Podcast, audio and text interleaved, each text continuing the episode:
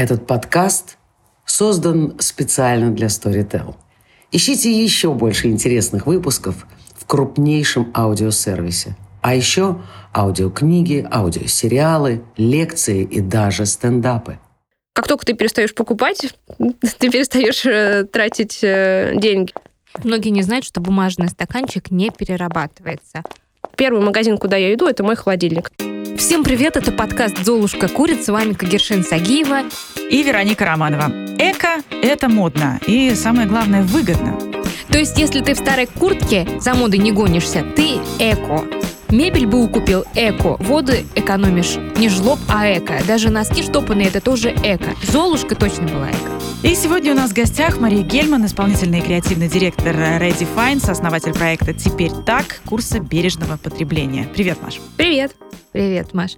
Какие первые шаги нужно сделать тому, кто решил быть эко?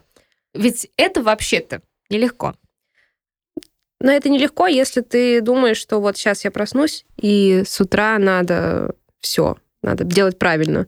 Готовить из остатков пищи, ничего не покупать, в принципе, не дышать, наверное, там, сортировать обязательно мусор. И это такое колоссальное изменение, оно действительно сложно, особенно для мозга, потому что это все нужно абсолютно перестроить с самого начала. И это наверное, первая ошибка, которую каждый из нас совершает. Я сама это делала. Мне очень хотелось за неделю стать самой эко, которым я могу быть. Естественно, я сломалась через неделю, все бросила, и потом уже обратно к этому возвращалась постепенно, потому что любое изменение — это классно, но, с другой стороны, это такая нагрузка на самого это стресс. Себя. Да, да а, абсолютно стресс. А какой алгоритм правильный? А, наверное, не кидаться за тем, что сейчас все делают, потому что это часто зависит от личных привычек, от обстоятельств, в которых ты находишься. Кто-то может сортировать мусор, потому что есть рядом баг, а кто-то не может, потому что в его городе такая система еще не была введена. Следовательно, тут скорее прислушаться к себе и понять, что, возможно, какие-то вещи ты уже с самого начала ну, делал, и поэтому эко. Ну, например. А какие, например? Не знаю, я, например, для себя открыла, что так как я ногти не крашу и там не ну, как бы цветными лаками и прочее, мне не нужно их все время снимать и не знаю, тратить ватные диски на это, ацетон и прочее, это уже там, в принципе, достаточно бережная привычка. Плюс одежду я ношу там по 10 лет, тоже бережно, потому что я редко покупаю себе что-то новое, и как бы это тоже классно. А дальше ты уже смотришь, там, что можно сделать, а что нельзя. Например, не знаю, ходить э, со своим стаканчиком кофе. Здесь важный момент. Многие не знают, что бумажный стаканчик не перерабатывается а не перерабатывается он потому, что внутри все-таки пластик. Да, это композитный материал, ну, извините за термин, а, не буду ругаться больше словами страшными. А, да, это материал, который состоит из нескольких материалов. Это и бумага, и пластик. Пластик помогает бумаге не пропитываться водой, следовательно, он дольше держит напиток, который внутри находится но из-за этого появляется сложность, которая связана с его переработкой. То есть, то есть непонятно, куда его отнести, к пластику или к бумаге? Да, абсолютно. Ну, то есть еще для того, чтобы переработать бумагу, это должна быть чистый материал. Если там есть э, пластик, то это уже сейчас в условиях, которые есть, это будет делать очень сложно и, скорее всего, дорого, поэтому за это никто не возьмется, и такой услуги никто уходит. не предоставит. Ну да, абсолютно. Ну, ты идешь на работу, попил кофе в кофейне, угу. либо в свою кружку да, налил да. кофе а, кстати, какая должна быть кружка? Есть какие-то марки хорошие? У меня просто у нескольких друзей все эти кружки протекали в сумку, и там ага. паспорта, все документы, сплошные слезы в итоге. И все приходилось восстанавливать. По маркам я не, не посоветую. Просто тут важно понять. Первый вопрос, ответить на себя. Могу я пить кофе там, где я, ну, в какую кофейню хожу? Или действительно мне нужно это пить на бегу, и у меня нет 10 минут посидеть там? Если есть 10 минут, то лучше вообще не покупать ни, ни одной вот этой бутылочки. И Это там... опять же экономия. Да, абсолютно. А, потом, если выбираем какой-то термос с собой, то в первую очередь посмотреть какие-то БУ опции, то есть посмотреть на Авито, ну, то есть, э, может быть, у друзей остался, они накупили много, и они могут поделиться одним или еще что-то. Советские термосы отлично для этого действуют. Тем более они есть маленькие, походные, есть большие для тех, кто любит маленькие напитки или большие. То вот. есть это один из принципов что-то лишнее не покупать? Да, абсолютно. Сначала попросить у соседей. Да, да. Ну и просто не покупать ничего нового, а покупать скорее то, что уже было произведено. Следовательно, таким образом именно а, жизнь вещи, ее продолжать. Ну, то есть, вот здесь чтобы ты сказала, да, очень важную вещь, спросить у кого что осталось БУ. А, Я знаю, что у вас на курсе э, вот этого разумного потребления есть такая практика передаривать вещи. Мы стыдимся это делать, честно признаюсь. Есть огромное количество того, э, чем я не пользуюсь, но мне стыдно это кому-то отдавать. Ну, а кто знает, что это был подарок? Или там кому-то это отдали и прочее. Если это вещь в хорошем качестве, в хорошем виде, ее можно приятно упаковать и подарить. Если видно, что человеку это нужно, почему... Ну, и можно не стесняться, в принципе, не ограждать это каким-то табу или таким флером. О, боже, это новая вещь, обязательно должно быть все новое, потому что мы любим все новое, мы дети без перестройки, и как бы плохо советские традиции сохранять и прочее, когда ничего не было. Мы же любим новые вещи, конечно. А, а так, э, на самом деле, нет ничего страшного. Наоборот, вспомните сейчас, э, ну, по сути, передаренная вещь может с легкостью стать винтажом. Мне Или кажется, что, вещи с по крайней историей. мере, в Москве эта проблема уже решается. Допустим, в таком модном месте, как Дом культур, в самом центре Москвы, временами организуют, э, как это называется, Свопы. свопы, да, куда можно привезти свои вещи и самому Да, взять абсолютно. чью-нибудь. И, по-моему, Ну. это пользуется каким-то гигантским успехом. Все с удовольствием занимаются. Мне в этом плане нравится, что я, например, у меня недалеко от дома, там, две трамвайные остановки, есть э, магазин Charity Shop или Второе дыхание, вот эта организация. Они э, собирают вещи с населения, хорошие вещи продают. Действительно, речь идет о хороших вещах. Там Акне, например, или Марин Ринальди, или еще что-то. Все остальное, они там, типа, вещи в хорошем состоянии, ну, те, которые они не могут продать у себя, например, в магазинах, они отдают э, малоимущим семьям. А вещи, которые, например, идут на ветошь, они либо это делают в специально вот эти тряпки, которые на заводах используются, либо э, они сейчас э, работают над тем, чтобы это все перерабатывать и делать новые ткани. Вот. Да, вот это еще э, информация, которая меня когда-то поразила, когда мы идем к мусорному баку со- с, пакетом Мгм. старых вещей и ботиночек. Мы оставляем это возле бака в надежде, что кто-нибудь это заберет. Но чаще всего дворник это просто все скидывает в Мгм. мусорный бак, и это все потом э, невозможно не переработать, ничто. А вот второе дыхание, которое, например, вот у нас есть на флаконе, можно в- тоже в бак скинуть. И так что, Вероника, ты можешь дойти до флакона и оставить там свои старые Ну и вещи. плюс мне это, например, всегда бонус, что я, ну, как бы я достаточно крупная, и мне сложно классные вещи хорошего качества покупать э, там в магазинах. А в Charity Shop, во-первых, есть э, отдельные вешалки, прям, ну, как бы легко разобраться в размерном ряде, они еще развешаны все по цветам, плюс есть классные бренды. То есть вместо того, чтобы я, например, шла, покупала новое, какую-нибудь там блузку за 15 тысяч, я там недавно купила новую за 2. Маш, а э, я знаю, что вы рекомендуете, да, продолжать жизнь вещей и вообще что-то э, с ними делать и э, пускать их, например, не по прямому назначению, а куда-то их э, приладить в доме. Но как это а, сейчас коррелирует вот с этой нашей политикой минимализма, когда все выброшу, э, ничего не оставлю, э, как, как, как э, продолжать жизнь вещи? Но вещи, они в любом случае имеют свойство надоедать.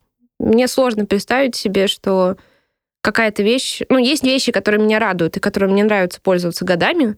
Есть вещи, которые, ну, по каким-то причинам я понимаю, что я от них устала, либо мой образ жизни изменился, я сама изменилась. И их, э, ну, можно отдать дальше. Их можно подарить. Можно подарить подругам. Можно отнести в, во второе дыхание. Можно продать на Авито, если там хочется как-то вернуть часть цены. А так как есть некий ограниченный набор вещей, то просто это такая ротация и взаимодействие. То есть, по- когда мы говорим про... Знаете, мои родители, оказывается, сейчас самые модные. Они самые эко, потому что мама у меня ничего не выбрасывает, а то когда-нибудь это пригодится и действительно пригождается. И она любит с каких-то советских времен, в этом уже нет никакой необходимости, но она всю жизнь экономит воду и прочее, прочее. Ну, Свет. На самом деле вдохновиться нашими там родителями, бабушками, дедушками это очень здорово, потому что моя бабушка, например, ну она дачница, но э, Это зимой люди, она в городе живет. пакеты. Нет, это не она. Это люди, которые зарывают компост. Да, такое есть. Она плюс еще хранит, например, шелуху, потому что это отличный эм, как? Краситель, да? Нет, не краситель, это хорошее удобрение для э, смородины и еще для каких-то видов кустов. Я, ну, в принципе, тоже какие-то вещи можно для домашних цветов подкладывать. Это звучит как какие-то странные там вещи и сентенции, то есть, типа, почему нельзя купить, в принципе, какие-то э, химические удобрения, которые продаются вон в Потому что центре ты сама сказала даже. химические Ну да. удобрения. А А, подождите, подождите. э, То есть, говоря об опыте наших бабушек, это можно переложить на, мета- на метафору Гоша Рубчинский самый модный. То есть это во Конечно. всех смыслах вот это наше советское прошлое вдруг актуализируется. Он во всех носки смыслах э, актуализируется. Э, Мы э, переходим э, к остаткам пищи. Может быть, не самая приятная аппетитная тема, но тем не менее. Так вот, э, как э, поступать с остатками пищи? Можем ли мы их э, скидывать э, туда же, куда скидываем вто- вторсырье? И почему, э, если это вредно, то почему? Ну, во-первых, нельзя говорить, что вредно или не вредно.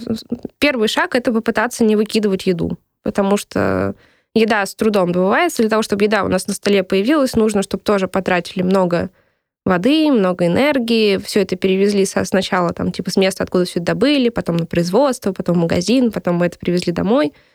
И это накладывается, ну, то есть большой тоже отпечаток на каждый продукт, который мы получаем. Если мы покупаем из жадности про запас или еще что-то, это в какой-то момент может дома испортиться и, следовательно, пойдет э, на помойку, даже не будучи э, употребленным. Честно признаюсь, я там, не тот человек, который там до конца победил. У меня бывают такие перекосы, что сейчас я стану идеальной домохозяйкой, с учетом, что у меня две работы.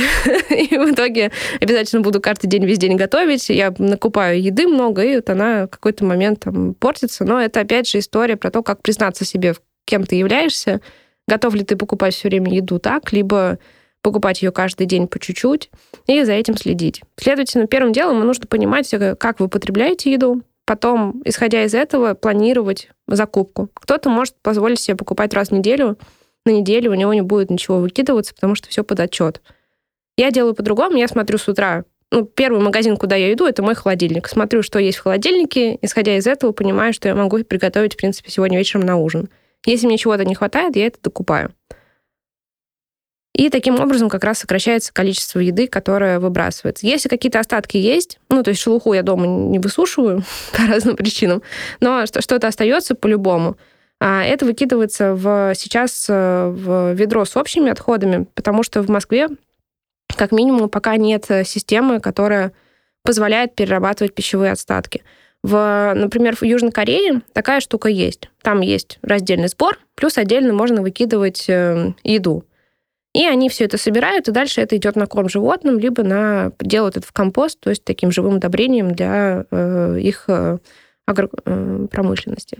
А, у А- нас э, как оно разлагается сейчас? Э, Вероника, оно разлагается, ну, как бы, вывозится это все на полигоны, и там это закапывается. По-моему, там самая главная проблема сейчас не с этими вещами, не с тем, что само может разложиться, а как раз с тем, что не разлагается. Да, Да, в том-то и дело.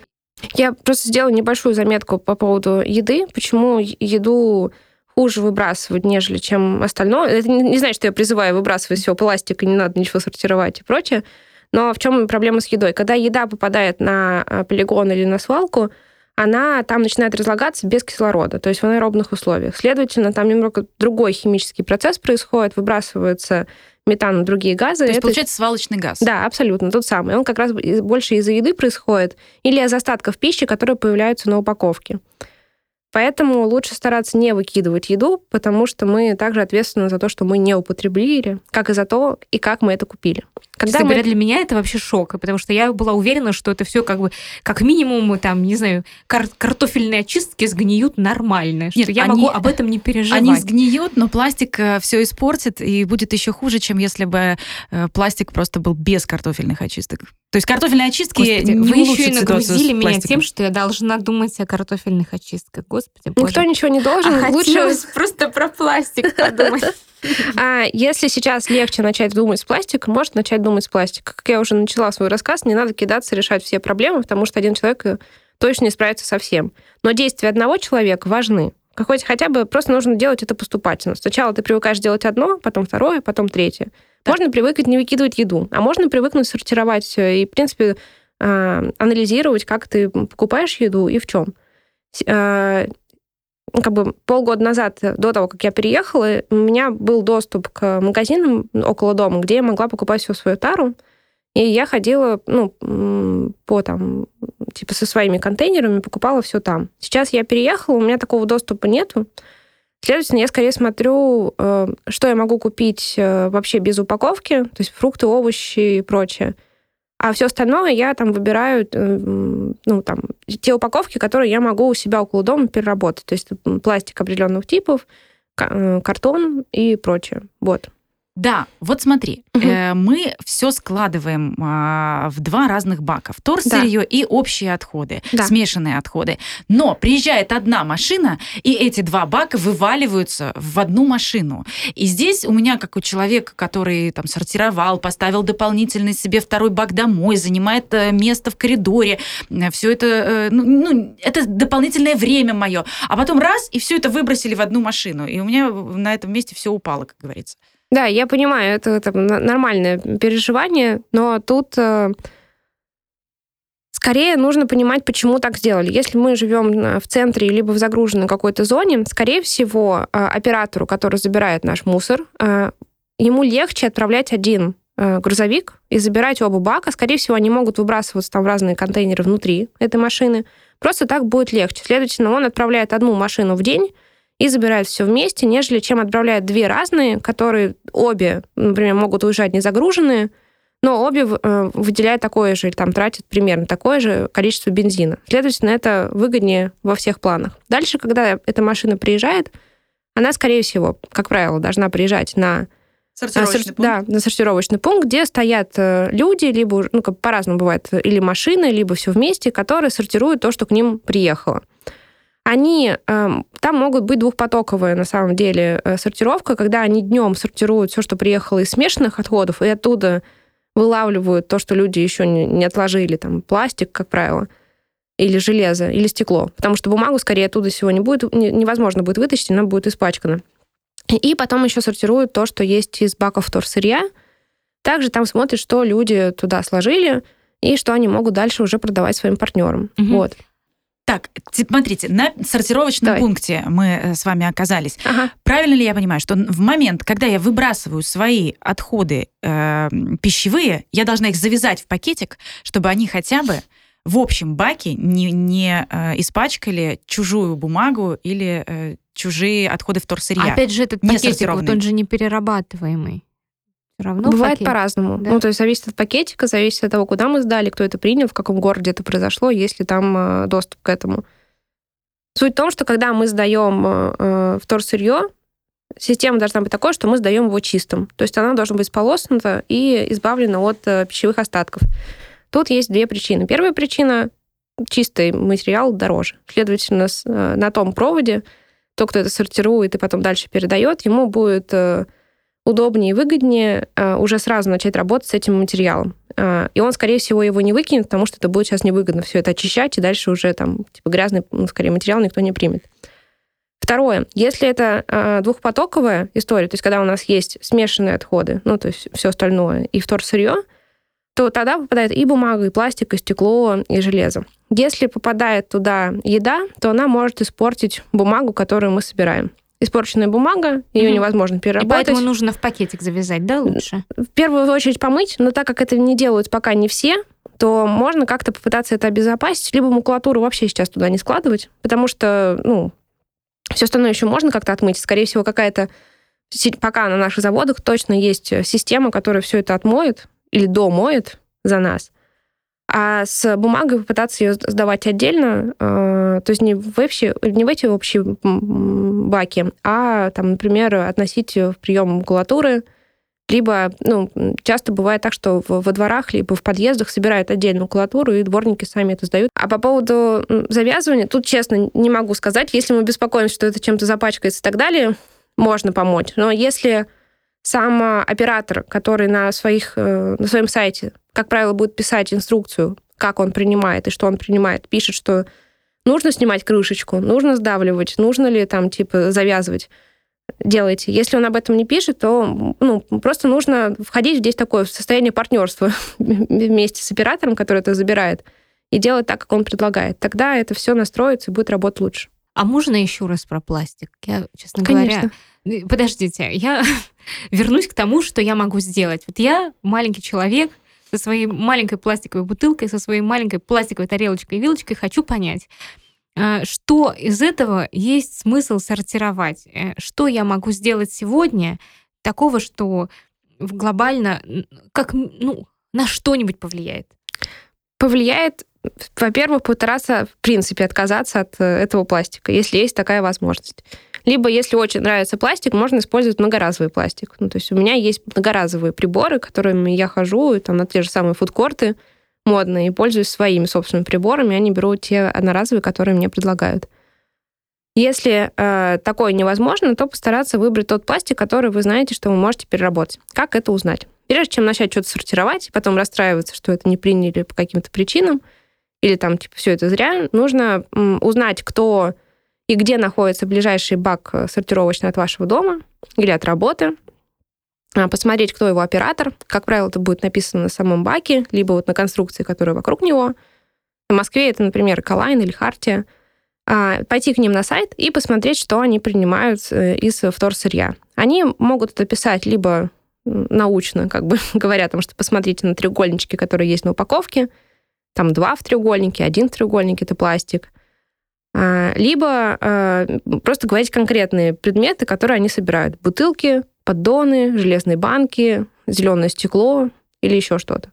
Они это пишут не просто так, а потому что это значит, что они дальше это могут переработать. Все, что под это описание не подходит, они, скорее всего, будут отправлять дальше на утилизацию. Какую, мы не знаем. То есть это может быть либо полигон, либо сжигание. Но в любом случае это не станет вторсырьем, на что мы там Ну, как надеемся. минимум, а, бутылку Кока-Колы, по-моему, все принимают. И Харти, и Калайн, и другие Да, потому что которые есть в Москве. Первый пластик легче, вс- ну, я так понимаю, что легче всего в Москве сейчас переработать, потому что есть доступ для этого.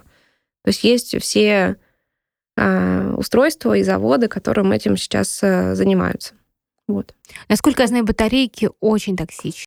Это опасный э, отход, то есть, следовательно, их нельзя выкидывать на свалку, потому что это так там химические внутри элементы, и они как раз могут э, заражать э, вокруг э, почву или там другие материалы. Следовательно, их нужно, с ними нужно относиться осторожно. В, ну, просто в Москве можно и есть там пункты, где собираются э, батарейки, можно их где-то относить, кто-то, какие-то компании берут на себя обязательство, что они это все собирают и потом отдают уже э, в заводы-переработчики.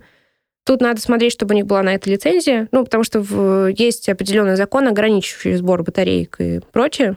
Вот, не всегда можно это делать, и там хранить их вместе и прочее, это может быть просто опасно. Вот. Так, понятно. А, Спасать планету это замечательная цель, э, но можно и э, спасать э, свой бюджет, то, что меня замотивирует быть эко.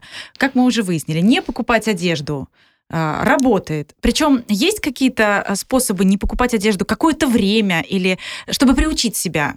Можно по-разному. Можно, ну, например, чем меня пугает сентенция, я никогда не буду кидать, э, ну, как бы, поку- извините, я никогда не буду покупать одежду. Или там, я никогда не буду покупать что-то в пластике. Это такое ограничение, которое с тобой на всю жизнь. Ну, а если там захочется или еще что-то? Можно пробовать себя, ну, как помещать в некое состояние игры. То есть, когда ты говоришь, в этот месяц я не покупаю косметику, не покупаю одежду, пробую еще что-то. На самом деле, такие ограничения, они позволяют очень круто по-другому посмотреть на свой гардероб, на те вещи, которые нас окружают, и вообще понять, что типа, о, я никогда не думала, что это можно сочетать вот с этим, а вот Для это меня можно делать это вот вообще так вот. какой-то, знаете, эм, какой-то такой процесс, который помогает тебе э, отделиться от влияния рекламы, от влияния брендов, трендов и вообще побыть самим собой. На самом деле это очень классная практика, вообще, э, которая поможет тебе не только, наверное, стать эко, но и, не знаю, укрепить свое независимое мнение, свое видение, вообще побыть э, самим собой. А вот по поводу того, что мы можем начать делать, я правильно услышала?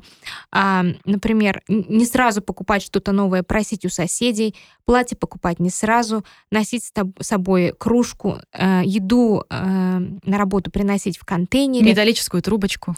Металлическую Если любить пить трубочек. Да, Ну, металлическую я, например, трубочку. мне они не нужны, поэтому, когда я покупала набор себе многоразовых приборов, у меня там была металлическая трубочка, но я ее подарила Мгм. там на какой-то лекции, потому что мне она не нужна. стараться, стараться еду доедать, не выкидывать, правильно? И еще готовить столько, сколько вы съедите. Это тоже очень важно. Mm-hmm. Потому что иногда мы любим, знаете, ходить в рестораны, которые предлагают большие порции, выгодно и прочее, а потом никогда это не доедаем. Из пластика стопроцентно все принимают бутылки от Кока-Колы, да. бутылки от воды. И что еще, может быть, забыла?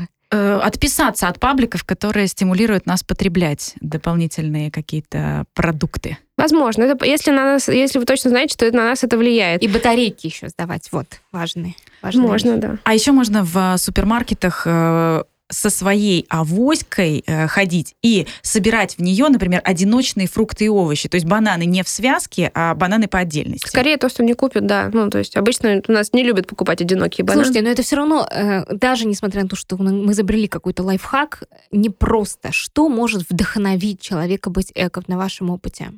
Я думаю, что тут несколько есть факторов. Как мы уже говорили, это экономический фактор. Действительно, как только ты перестаешь покупать, ты перестаешь э, тратить э, деньги. Вот у меня даже сейчас э, мы там из-за карантина и прочего ограничили поход там в офисы и встречи, я сижу дома и понимаю, как это выгодно, и как невыгодно ходить в офис, на самом деле, потому что как только ты выбираешься из дома, ты сразу тратишь деньги. Тут то же самое. То есть когда ты понимаешь, что тебе можно это не покупать, и есть все дома, или есть можно это одолжить, или, например, на самом деле тебе какая-то вещь нужна только на один раз, и ты можешь ее арендовать, или обменяться. Или обменяться, да то это, в принципе, ну, действительно выгодно, и можно об этом не париться. У меня даже, например, Авито стал первым магазином, я называю это магазином, то есть если мне что-то нужно, я в первую очередь лезу на Авито и смотрю, кто это что продает и где я это могу взять там, прежде чем идти там на сайт и заказывать оттуда. А у тебя стоят фильтры для воды? А в новом месте нет. Сейчас мы э, там покупаем это все в ну, я либо пью из-под крана, потому что там в доме, в доме, в котором я живу, хорошие трубы и там очень, ну, хорошая вода, которая приходит в сам дом, либо э, там мой молодой человек, он покупает бутыли, которые мы дальше сдаем. Вот.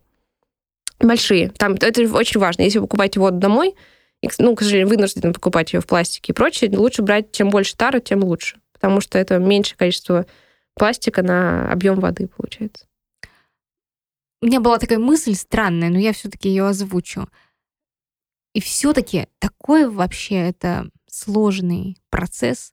Даже, наверное, не столько носить с собой кружку и пользоваться многоразовыми приборами, сколько э, ну, каждый сезон выходит какая-то модная одежда, и мы все за этим бежим. Что делать с этим? Ну, каждый раз ну, модная одежда, она, тем не менее, если понимаешь, что, типа, М, у меня этот свитер, ну, как бы что-то похожее там по форме было там пять лет назад. Вот я его достаю и пользуюсь. То есть так как мало все Она же мода людей... циклична. Мода циклична, кстати, а ткани сейчас с ними ничего не происходит. У меня действительно вещи, которым 10 Понимаете, лет, вот они тут в есть еще состоянии. такой контекст российский, исключительно российский контекст. Вот для Европы я понимаю, но у нас вот э, одежда это способ как бы заявить себя, да, показать, что ты можешь себе это позволить ты заработал себе на эту модную куртку, блин, с надписью Гуччи. И никуда от этого не деться. Э, это какой-то вот глобальный ментальный, не знаю, переворот должен произойти, наверное. Ну, он начинается всегда с самого себя. Насколько ты признаешь, что вы главнее, чем ваши вещи. Э, важнее, чем ваши вещи. И в данном случае, ну, как бы ваша сама личность и то, как вы, откуда взяли эту вещь, это там винтажная, либо бабушкина, либо вы ее носите много лет подряд, это ваша идентика и ваш бренд. Как мы перевернем мир? Вот ты заходишь, а тебя все равно встречают по одежке. Вот о чем я говорю. Или все-таки меняется все? Мне кажется, меняется. Мне кажется, сейчас действительно меняется. Многие, что называется, дорвались, купили себе там шарфик э, Гуччи, там, сумку Шанель, а потом куда их солить, что ли? Ну, по большому счету, вещи действительно начинают захламлять нашу жизнь и приносят даже больше проблем уже, чем... Но у меня вопрос, а сколько нужно шар... шарфиков Гермес тех же самых для того, чтобы быть счастливым? Хватит ли одного? Ну, то есть, э, там, простите, что хвастаюсь, мне одного хватает, поэтому, в принципе, можно Э, ну, как бы не нужно их 5 иметь или 10 для того, чтобы понимать, что это вот достаточно. А, а следующий шаг, ты заходишь в метро, а там все в таких шарфиках, и попробуй еще отличи, откуда они их ну, взяли. Да, это тут уже вопрос тут там... сковородники собрались, понимаете? Вот я сейчас выйду на Патриаршие пруды, и там все вот в этих вот Эрмес ног до головы. И я понимаю, что вот таких вот людей, которые готовы что-то э, э, рециклингу, да, подвергать, простите за выражение. Правильно говорю, да? Что имеешь в виду? Сложная, сложная конструкция, что это их очень мало. Или все-таки их достаточно? Ну, учитывая, как заполнены баки с турсырьем, по крайней мере, около меня, около дома и, в принципе, на районе, я думаю, что этот спрос очень большой. Тем более мы там, по роду деятельности часто едем другие города России, и я вижу, что там, например, нет еще системы, это люди готовы. Они очень хотят, чтобы это произошло поскорее. Сейчас, пока разворачивается эта реформа, они ждут, когда же до них тоже доберется.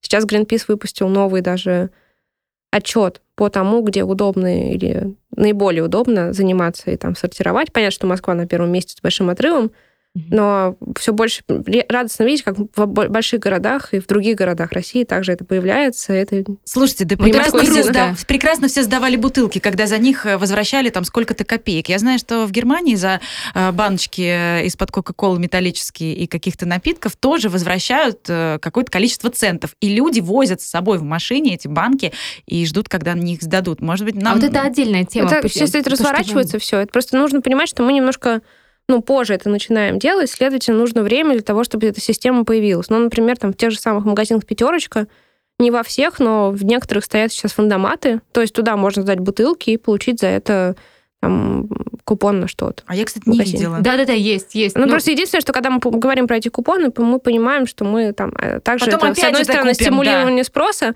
поэтому тут э, нужно там, типа, ну, Можно купить понимать. гречку, извините. Да. Можно, да. да. Но лучше живыми деньгами. На самом деле, очень класный разворот. Мне понравилось, что, оказывается, вот в регионах так много людей хотят тоже участвовать э, в, в том, чтобы сохранять планету, сохранять, Конечно. мир. Спасибо, Маша, что пришла к нам сегодня в гости, поделилась Спасибо своим опытом. Это было очень круто и интересно. Это были Кагершин Сагеева, Вероника Романова и подкаст «Золушка курит». Вы дослушали до конца и хотите послушать еще?